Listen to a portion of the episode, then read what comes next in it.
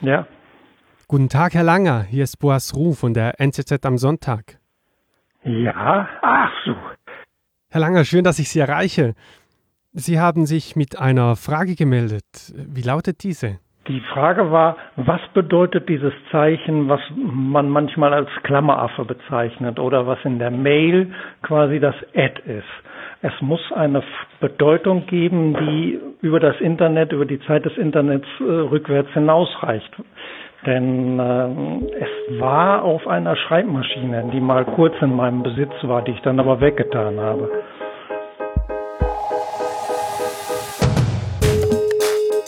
Willkommen beim Telefonbeantworter, einem neuen Podcast von der NZZ am Sonntag. Wir Journalisten haben manchmal das Gefühl, wir wissen alles. Ich glaube, das ist Blödsinn. Ich weiß sogar noch ziemlich wenig von so vielen Sachen. Darum wollte ich mit Ihnen zusammen auf eine Entdeckungsreise gehen. Neues erkunden und neue Sachen kennenlernen. Wo das die Reise geht, das bestimmt Sie. Heute geht die Reise in die Anfänge vom Internet. Der Herr Langer will wissen, was ein Ad-Zeichen früher eigentlich bedeutet hat. Weil das erste Mal hat er den Affenschwanz oder den Klammeraffe nicht in einer Mailadresse gesehen, sondern ganz an einem anderen Ort. Also Sie kennen das Zeichen schon aus der Prä-Internet-Zeit. Ah, ganz genau. Und zwar äh, meine Tante hat äh, nach Amerika geheiratet, einen Deutsch-Amerikaner. Und die sind, nachdem er äh, pensioniert wurde oder in Rente ging, sind die wieder nach Deutschland gekommen. Und er hatte eine, er war Journalist und hatte eine Schreibmaschine und die hat er mitgenommen. Und er ist allerdings quasi im ersten Jahr hier in Deutschland schon gestorben. Und da hat die Tante mir, den, mir die Schreibmaschine geschenkt. Und ich habe erstmal damit ein wenig äh, probiert, aber da die Umlaute fehlen, habe ich dann es gelassen. Und da war, da war dieses Zeichen drauf, dieses App-Zeichen. Aber mir ist überhaupt nicht klar, wofür wurde es benutzt vorher. War, eigentlich, war, war, diese Frage, haben Sie da schon länger drüber nachgedacht nein, oder ist nein, Ihnen die nein, in den Sinn gekommen, als Sie den Aufruf gesehen haben? Als wir den Aufruf gesehen haben. Und ich hatte ja. dann die Frage meiner Frau gestellt und die sagte, melde dich doch von der NZZ. Super. Ist Ihre Frau im Hintergrund. Ja, genau. Liebe Grüße. Danke. So, jetzt müssen Sie mir natürlich sagen, ob es zu Ende ist und ob ich. Nachdem ich mit dem Herrn Langer telefoniert habe, ist die Suche nach der Antwort auf seine Frage losgegangen. Für das habe ich den allerersten Computer von der Schweiz besucht und geschaut, ob es dort auch schon ein Ad-Zeichen auf der Tastatur hat. Zuerst aber eine kurze Werbeunterbrechung in eigener Sache. Die Inhalte der NZZ am Sonntag kann man natürlich nicht nur hören, sondern auch lesen. Wenn Sie das gerne mal möchten testen habe ich ein Angebot für Sie. Und zwar gibt es für Hörerinnen und Hörer vom Telefonbeantworter ein Probeabo. Drei Monate NZZ am Sonntag zum Preis von nur einem Monat. Das Angebot das gibt es auf nzz.as-probeabo. Und noch ein Zückerli. Wer ein Abo von der NZZ am Sonntag hat, kann den Podcast auf unserer Webseite immer schon eine Woche früher hören. So, das wäre es mit der Unterbrechung. Jetzt geht es weiter mit dem Telefonbeantworter.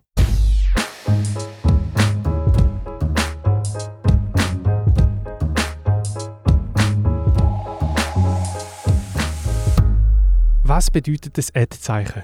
Die Frage hat Herr Langer gestellt und die Antwort darauf die suche ich jetzt in Bern, im Museum für Kommunikation. Helvetia der Juri Schackme ist der Sammlungskurator für Informations- und Kommunikationstechnologien. Und natürlich ist auch mein Job eben Geschichte von vergangenen Geräten etc. in ihrem Publikum oder Leute, die anfragen, näher zu bringen. Von Haus aus bin ich Historiker. Und so eine Frage zu vergangenen Geräten habe ich ja auch dabei.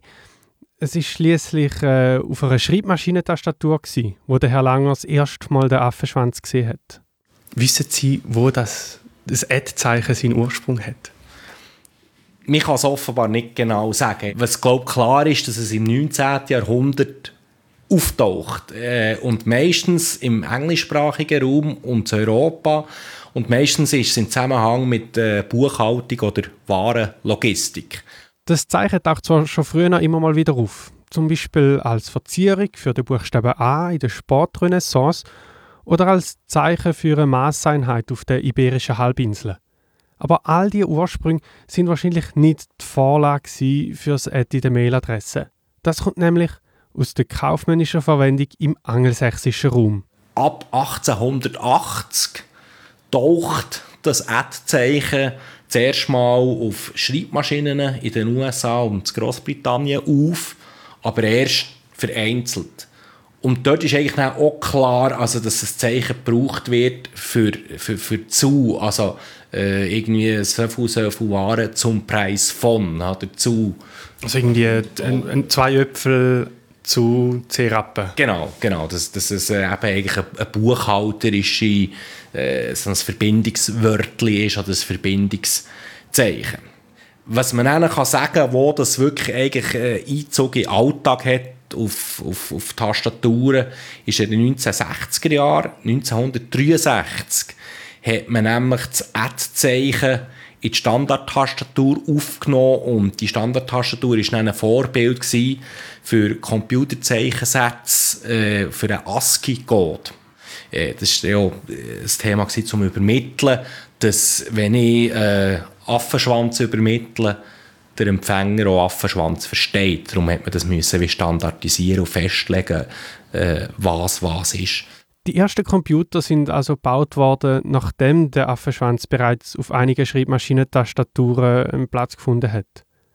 Der erste Computer von der Schweiz, der steht übrigens beim Juri Schackme im Museum für Kommunikation.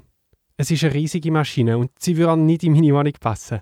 Drei Meter hoch ist das sperrige Ding und auch recht lang. Zehn Stahlkästen sind aneinandergereiht. Ja, das ist nein, der erste Computer äh, von der Schweiz, der in der Schweiz ist entwickelt wurde. Wenn man so 1950, um den 1950er Jahren Computer hat, jetzt noch gar keinen Markt dafür. Also ich nicht einfach einen kaufen. Lochkartenrechner, ja, aber Computer eher nicht. Und darum haben sie, nennen, sie haben zuerst einen gemietet, den Zuse aus Deutschland, der äh, ETH Zürich, und haben sie eben selber einen gebaut in den 50er Jahren. Und das ist das raumgrosse Ding, der ERMET, eben die elektronische Rechenmaschine der Eidgenössischen Technischen Hochschule. Und jetzt geht schnell geschaut, eben auf dem Ausgabegerät, auf dem Eingabegerät, äh, der Affenschwanz, sprich das Ad-Zeichen, war noch nicht Bestandteil gewesen, äh, von der Tastatur, die da äh, der Ermet ähm, hat, äh, oder vom Bedienpult von Ermet. In der Anfangszeit der Computer ist es also ziemlich zufällig gewesen. Entweder ist der Affenschwanz auf der Tastatur gewesen, oder auch nicht.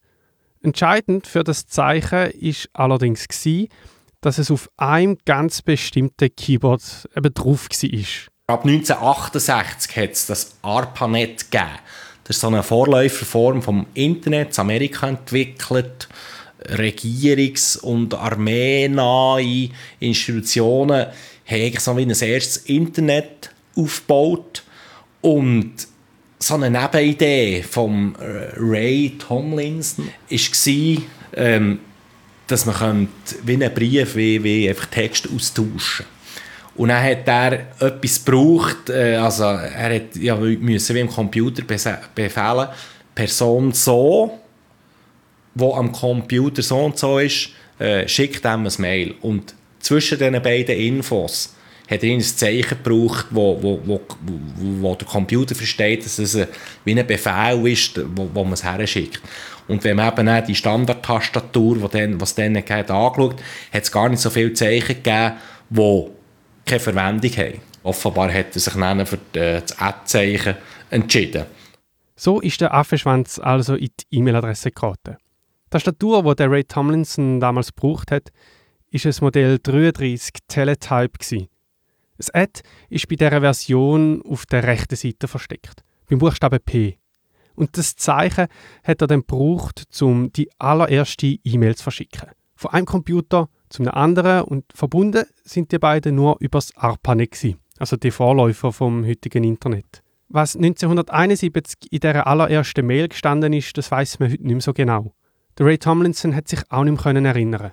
Es sei irgendetwas sinnbefreites gewesen. Also entweder einfach die oberste Reihe von der Tastatur, QWERTY-OYOP oder Testing 123 oder irgend so etwas. Der Anordnung der Buchstaben sagt man heute noch QWERTY.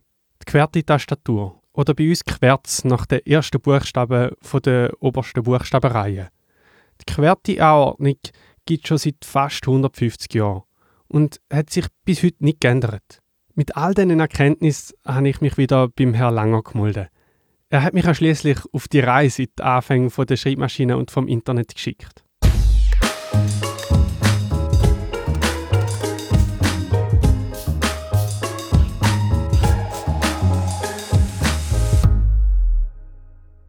Guten Tag, Herr Ruf.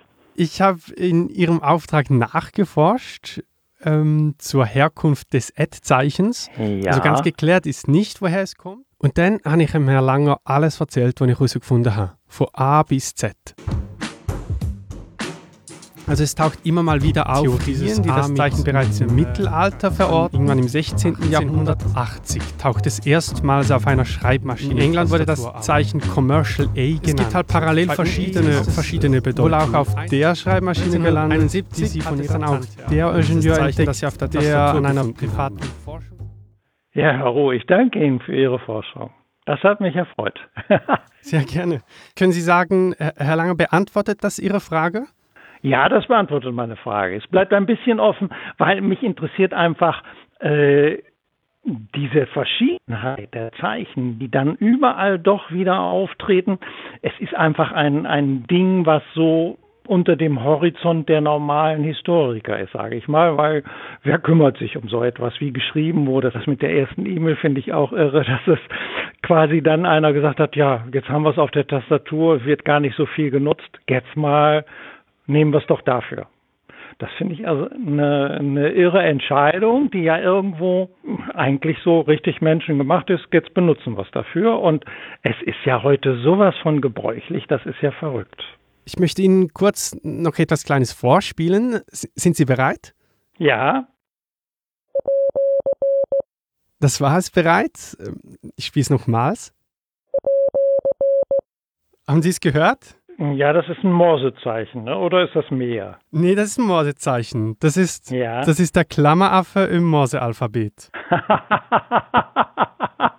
Den gibt es auch im Morsealphabet, das gibt es ja nicht. Seit 2004 ist das Ad Bestandteil des Morsecodes. Ach so, weil man.